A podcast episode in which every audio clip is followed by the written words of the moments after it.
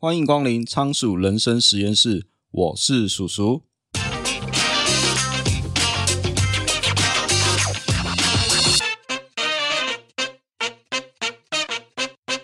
有一个人叫做小明，他非常热爱分享，能够帮助他人的知识与经验。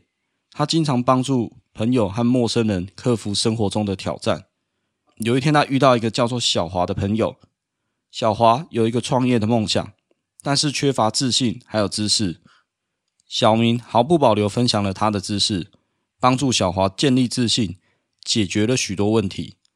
然而，时间过了一年，小华的生意开始蒸蒸日上，但是他渐渐变得自大起来。他不仅停止尊重了小明，还窃取了小明的一些独特想法。还号称这都是他自己的 idea，那小明这时候就感到非常伤心难过。他信任的朋友居然背叛了他，偷走他的点子不说，连一点尊重跟感激都没有。这样的事情屡见不鲜，所以我们是要热心助人不求回报，还是要尽量搜刮利益，以个人利益为优先啊？今天要介绍的书叫做《给予》，作者是亚当·格兰特，他是哈佛大学。华顿商学院的教授，他研究的对象从 Google 到美国空军都有。他告诉我们，一个人的成功取决于与他人互动的方式。不论是职场还是人际交往，我们每次与人互动，其实都在做选择。所以，我们到底应该要尽量搜刮利益，以自我利益为优先，还是不计较得失，尽量贡献出自己最大的价值，创造双赢呢？那葛兰特根据人与人之间互动的方式，将人分成了三种类型。首先，第一种是索取者，那这种人就是喜欢索取大过于给予的人，凡事都只考量到自身的利益。在索取者看来，这个世界是一个狗咬狗的战场，你要成功就得赢过别人，踩在别人的尸体上往上爬。那为了证明自己，他们会自吹自擂。做什么事情都要得到足够的功劳。绝大多数的索取者并不是什么残酷狠辣的角色，只是他们只为了自己考虑，心里想着我要保护我自己，否则谁会保护我呢？接下来第二种是给予者，这种人在职场上是相对罕见的稀有动物啊，因为他们重视别人的利益，喜欢给予胜过索取。那索取者往往把注意力放在自己身上。同时评估别人能给自己什么好处，给予者则比较关心别人，会去注意其他人需要什么，而自己能给予什么。这两者的差别在于他们对他人采取的态度跟行动。如果今天你是索取者，你帮助其他人是有策略的，会确保自己得到的好处比付出更多。而如果你是给予者，你会认为只要你的付出能让他人获得更高的价值。那你就乐于贡献，甚至不去思考自己付出了多少，而且完全不求回报。再来是第三种人，互利者。在职场上啊，你我通常都是第三种人，互利者，也就是尽量在施与受之间取得平衡，凡事以互相为原则，强调帮助别人时，也会希望对方可以回馈。如果你是互利者，代表你主张以德报德，以冤报冤。在人际往来上，你追求的是公平。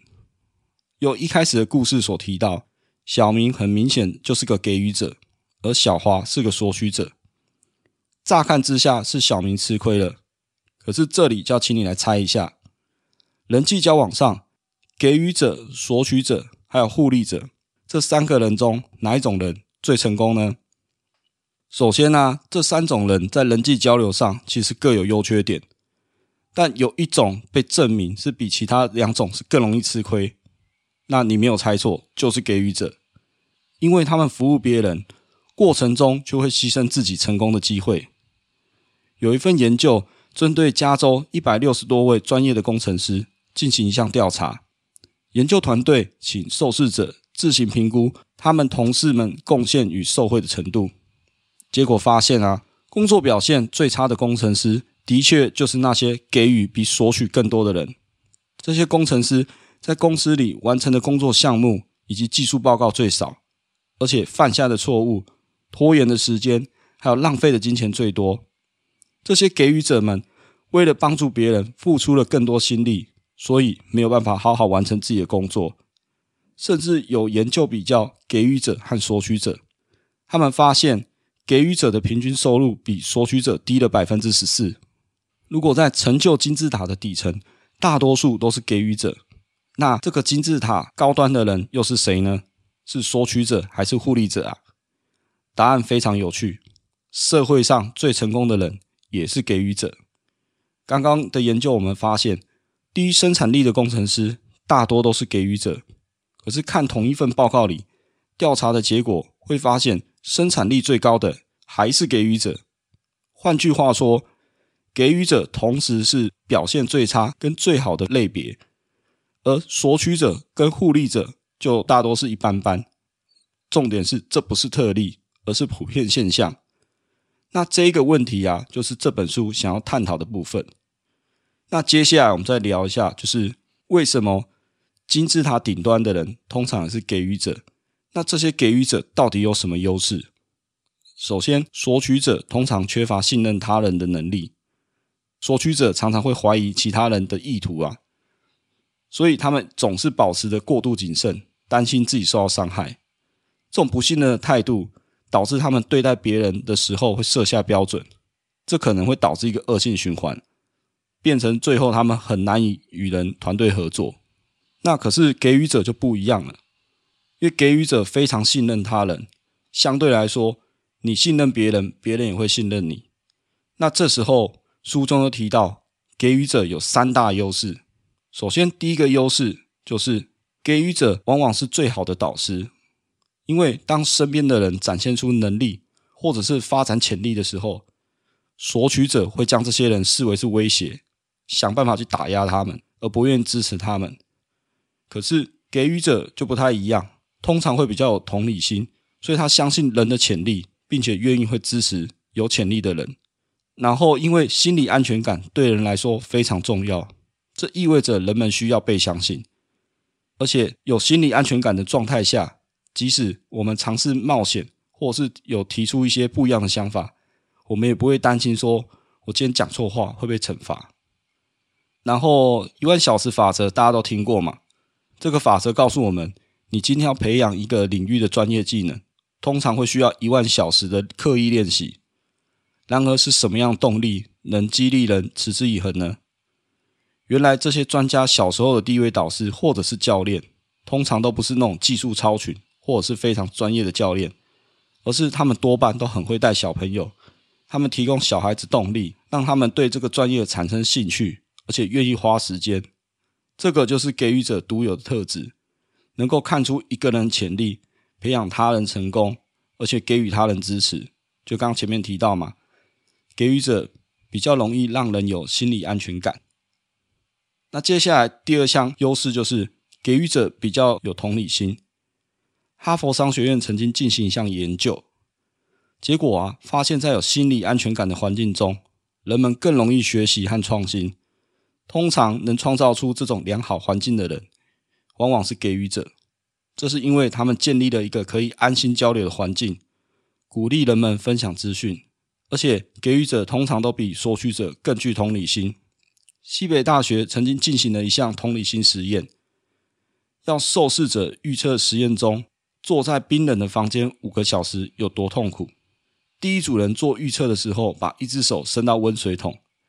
第二组人伸进冰水桶，那结果你一定猜到了，伸进冰水桶的人可以感受出比较大的痛苦。只不过实验还有第三组，他们把一只手放在冷水桶里面，最后再把手拿出来等十分钟之后，然后再预测坐在冰冷房间里面五个小时的痛苦程度。结果很好玩，第三组的预测居然跟第一组温水组是一样的。可是第三组人十分钟前才体验过冰水啊，怎么等到他们不再接触这么强烈的痛苦的时候就忘记了？心理学家称它为同理落差，或者是观点落差。那这样的落差就解释了为何医生啊老是错估病患的疼痛程度，因为人多半会以当下的状态误判很多事情。你往往会觉得对方经历的一些痛苦啊或难受程度，你可能就觉得还好，因为你不是当事人，你没有这么有同理心。可是，在团队合作中，给予者通常能更好的跨越这种观点落差，因为他们比较关注他人，愿意从他人的角度去检视大家的状态。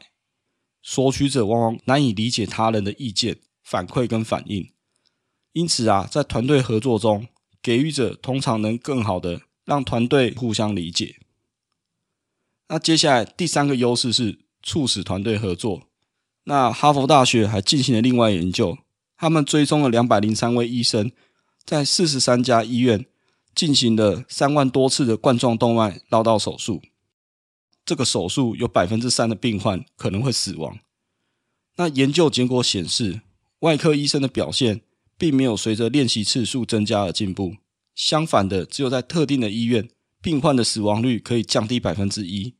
这意味着医生的表现不仅仅取决于他们的技术，更重要的是他们与特定的护士或者麻醉科医生之间的默契以及团队合作。当这些医生换到另外一家医院的时候，结果可能就不太一样，因为他们需要重新建立团队的默契。总之，这个研究告诉我们，许多工作都需要团队合作，与熟悉或者能力强的伙伴合作更容易取得成功。那这里我想分享一句话的是：你一个人也许走得快，但是一群人合作可以走得更远。给予者会激励团队中的互利者，而索取者会让互利者因为觉得不公平，想要惩罚他们。如果你忽视了团队的贡献，这有可能造成你日后的路走得不太长久。那接着书中还有提到另外一个，就是许多索取者常常很会演戏啊，假装他自己是给予者，可是实际上他根本就不是给予者。那这时候你要如何看穿这些冒牌的给予者呢？比如说今天你认识一位新的朋友，然后才跟他聊没几句话，就觉得哪里怪怪的。这有可能是你在对方的一些行为举止上感受到一些自私自利的味道。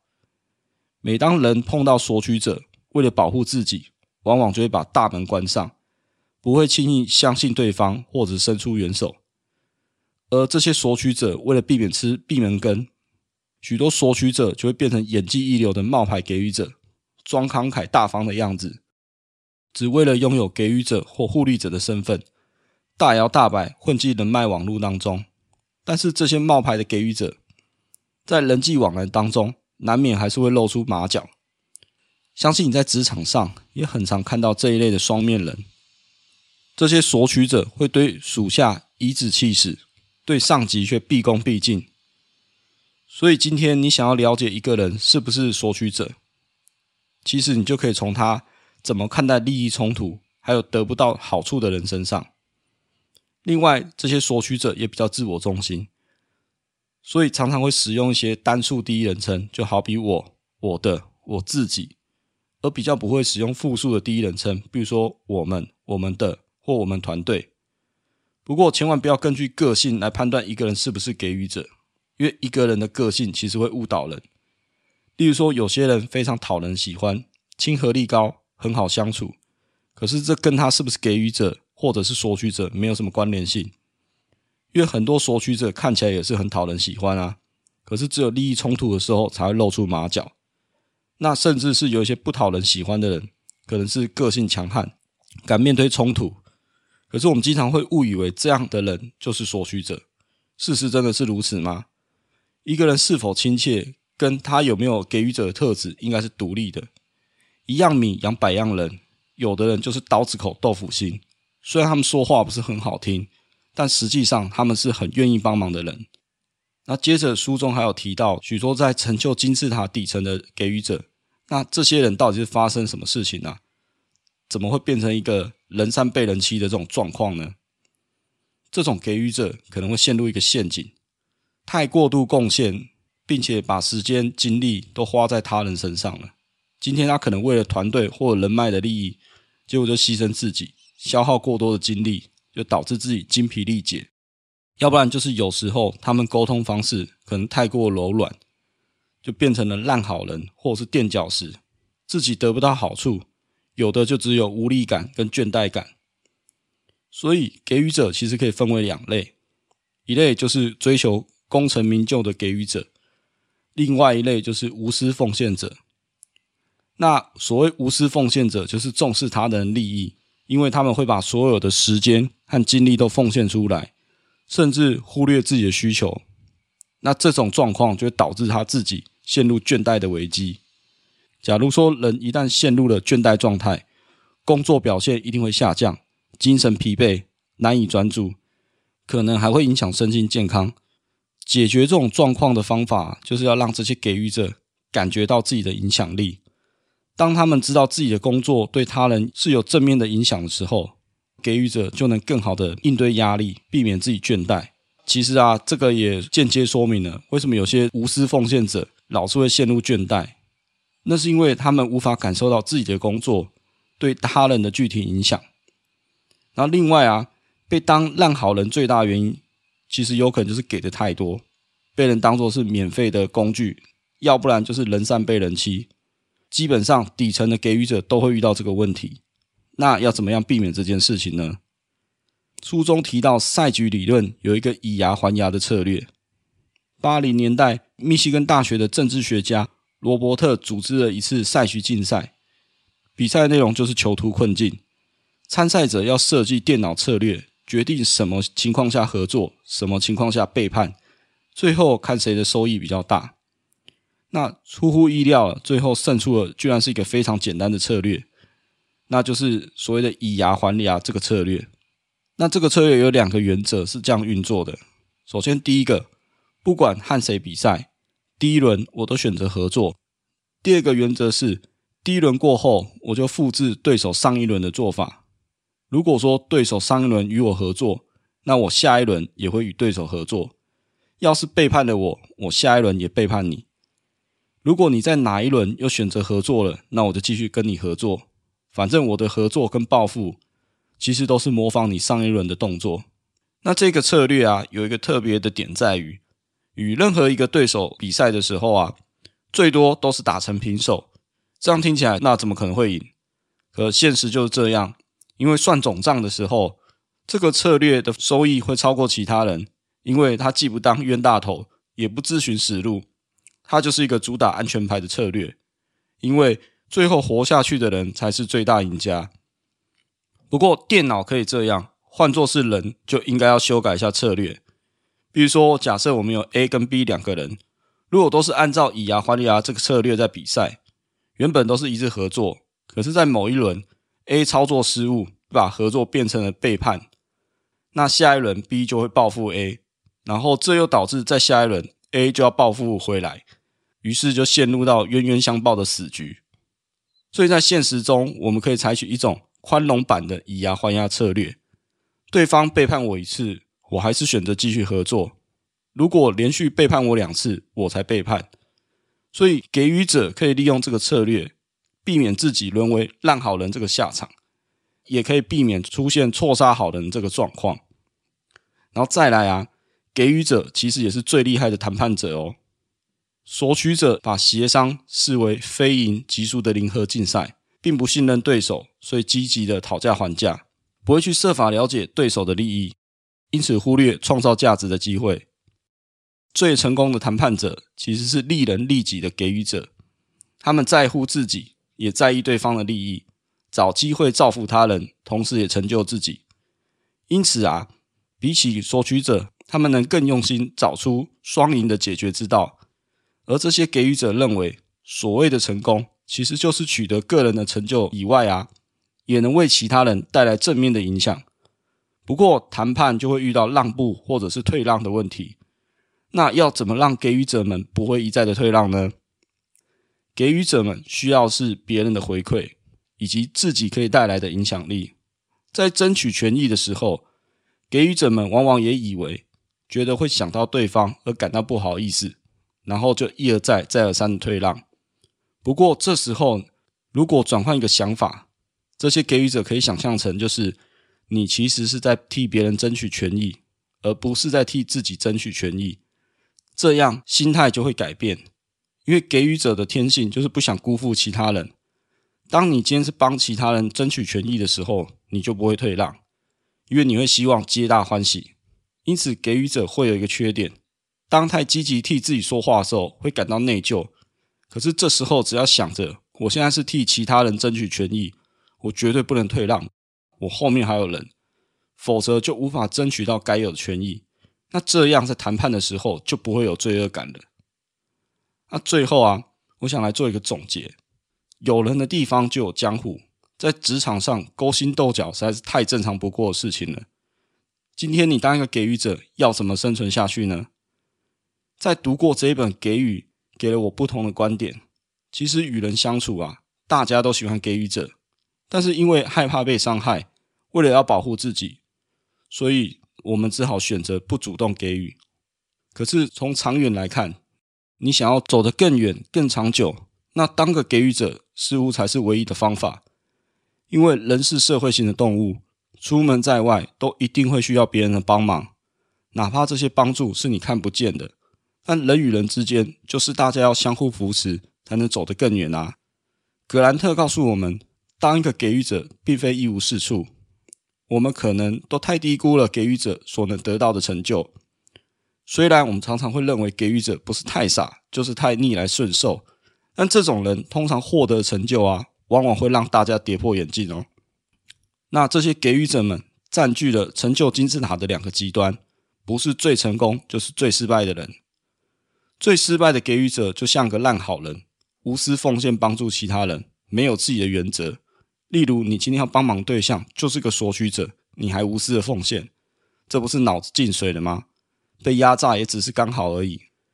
给予者的优势在创造双赢，职场不一定都是零和游戏，大家一样可以合作和竞争。只有索取者才不管其他人怎么想，只想着自己。职场上大部分的人都是互利者，没有人会喜欢索取者，因为谁都不喜欢被踩在头上。所以，成功的给予者不会像这些无私奉献的烂好人，直接将好处都拱手让人。他们会先创造更多的好处。再分享给别人，不但要利己，更要利人，一起创造双赢的局面。如果今天你是一个职场上的烂好人，你可以学习稍微修正一下你的想法。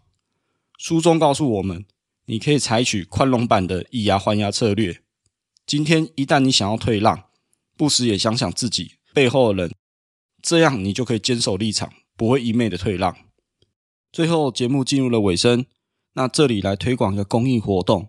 就是让阅读帮助自己，也帮助他人。台湾展臂阅读协会是一群热血的医疗人员，想要推广儿童阅读、亲子共读、偏乡外展服务，让弱势家庭有平等阅读与医疗的机会。如果你觉得节目介绍的书很不错，你可以点击节目下方博客来连接购书，每季会捐赠博客来奖金给展臂阅读协会，并将金额公布在网站与粉丝专业。希望你我的阅读除了开拓视野，更能帮助他人。因为这个社会需要更多正向的力量。或你可以直接到台湾展臂阅读协会捐赠您的善款。你可以选择一次性的捐款，也能定期定额捐赠您的善款。不论捐款的形式如何，就让阅读帮助自己，更能扩大帮助他人。让我们一起做一个快乐的分享者。今天的节目就先到这边。如果你觉得我们节目不错的话，欢迎你订阅节目的电子报，每周都会分享最新的书评与观点。你也可以在节目的下方留下你的五星评论，或可以到 YouTube 上按赞、订阅，留下你宝贵的意见。也欢迎你赞助我，请我喝一杯咖啡，连结在下方的资讯栏。你的小小支持对我来说就是大大的鼓励。我是叔叔，仓鼠人生实验室，我们下次见，拜拜。